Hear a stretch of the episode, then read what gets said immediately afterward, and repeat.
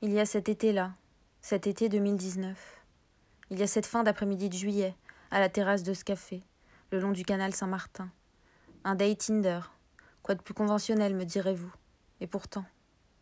J'attendais son visage.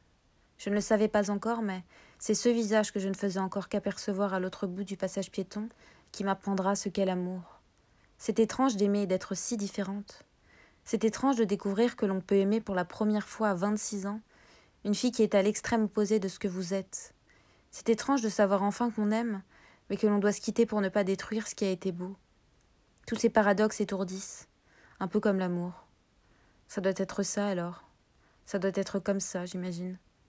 Un peu comme le soleil qui se retire pour ne pas brûler la lune. Ça fait mal d'aimer.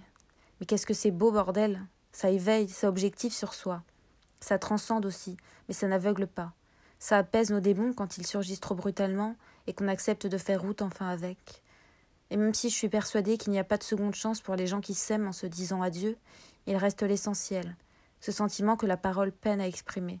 Seul un rictus, une chanson ou une odeur peuvent s'en approcher. C'est un peu comme l'impression que me faisait sa peau quand nos corps se parlaient. Les souvenirs peuvent la sauver, mais les mots s'épuisent. Avant. On ne peut pas toucher une impression. On peut la faire revivre en fermant les yeux quelquefois. Mais la plupart du temps, elle nous surprend. Elle nous embarque sans notre consentement.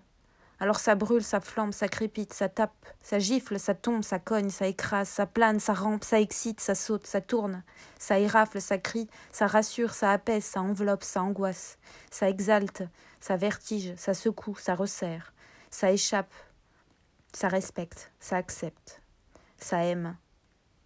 Au début ça fait mal et puis ensuite ça remplit de paix, ça inonde l'intérieur, même quand ça n'est plus tangiblement là.